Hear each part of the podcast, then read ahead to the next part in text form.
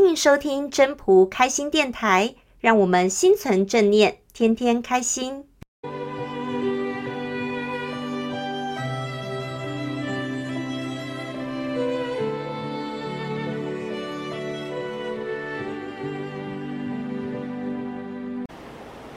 各位朋友，大家好，我是主持人 Marie。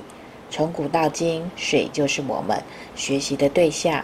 水它拥有很多的特性，可能是细水长流的潺潺流水，或者是波涛汹涌的大水滚滚，甚至水的三态冰、水、水蒸气这些的相互变化，都能够带给我们很多很多的体悟。而这次的分享人就来跟我们分享来自于水的感想和体悟。嗨，我是俊。呃，这次呢，我想要跟大家分享的是《道德经》第七十八章的“天下莫柔弱于水”的一些感想。嗯，那在《道德经》里面呢，有几个篇章，它都是用水的特性来教我们要如何呢，在我们的行为处事上要具备的一些态度。好像是呢，呃，除了本章“呃，天下莫柔弱于水”之外，还有第八章的“上善若水”，好，然后呢，还有第六十六章的“江海所以能为百谷王者”。那在这几个篇章里面呢，他所说的一些道理，我觉得呢，呃，都是在教我们柔弱柔软的一个重要性。那同时呢，也带出了一个以柔克刚、柔能胜强的一个很重要的做法。那其实我们如果说，呃，从科学的角度上，哦、有一种所谓滴水穿石，好、哦，这个例子，好、哦，那我想我们大概就可以明白这个道理。那甚至呢，嗯，剧烈一点的，好像从古到今，我们应该也看过不少，也听过不少，像那种有没有洪水？洪水来了，它造成的一种我们巨大的一些灾害的事件。好，那这些呢，其实也都说明了，尽管水它看起来好像如此的柔弱的似有似无，但是它一旦坚强的发出攻击，那可是没有什么能够胜过它的。那也就是为什么呢？在这一章会说：“而攻坚强者，莫之能胜了。”所以呢，我想，呃，以水的特性呢，说明那在这边呢是在告诉我们，不管是柔弱或者是柔软，那其实这个都是一种力量。那像这个力量呢，它可以无坚不摧，那也可以是无声无息的，然后无处不在。只是虽然我们。都听过这种道理，也知道这种道理很重要，也不难明白。啊，不过呢，做起来却是非常非常难。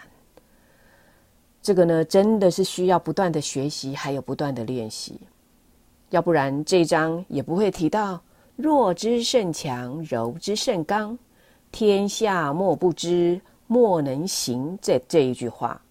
这个是说呢，弱可以胜强，柔可以胜刚，好。这个道理，天下没有人不知道，却没有人能够实行。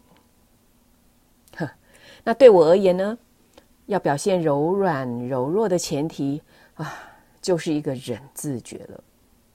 那忍呢，这个字一看就知道，心的上面插着一把刀，哇，很揪心呢。那一不小心呢，就会得内伤。像是呢，前一段时间呢，我家里呢，因为孩子他对于国外留学的一个计划，他临时喊卡了。那那所学校还是一所很好的，而且啊，已经通知要录取的学校了。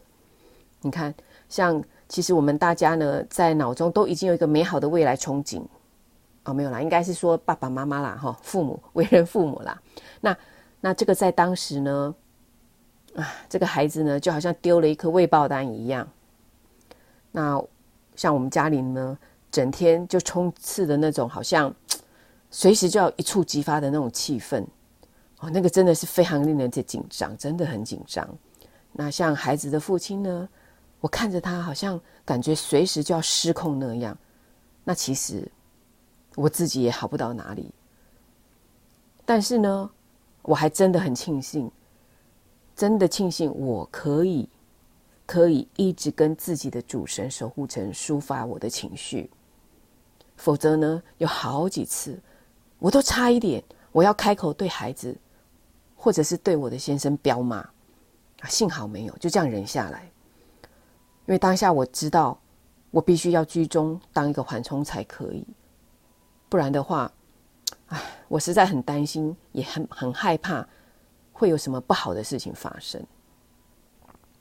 像是在那段期间呢，每当安静的家里，只要有一个人一开口，哦，我那个时候真的是非常的紧绷，那个皮哦，皮绷得很紧，那就这样忍着忍着，一定要忍，知道自己要忍。那就这样子用忍的自己的情绪呢，就在居中斡旋，因为我真的很怕他们之间会擦出那种火花，然后不小心就引爆这个炸弹。啊，这个期这段的期间长达了有嗯至少半个多月。那唉，那个半个多月呢，我每天都好像是度日如年，真的是很难挨。还好。最后总算暂时的相安无事了。那我现在回想起来呢，我真的是，真的是很感恩我的主神守护神。那我也很感恩，我会有机会来去读《道德经》，那可以让我从《道德经》呢，去得到一些领悟，那让我呢，不是当时不是用那种刚强去处理这个问题。而是用一种柔软、柔弱的那种态度去处理。那，嗯，那种感觉呢？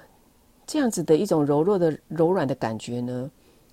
呃，好像就是有一种那种“受国之垢，是为社稷主；受国不祥，是为天下王”的意味。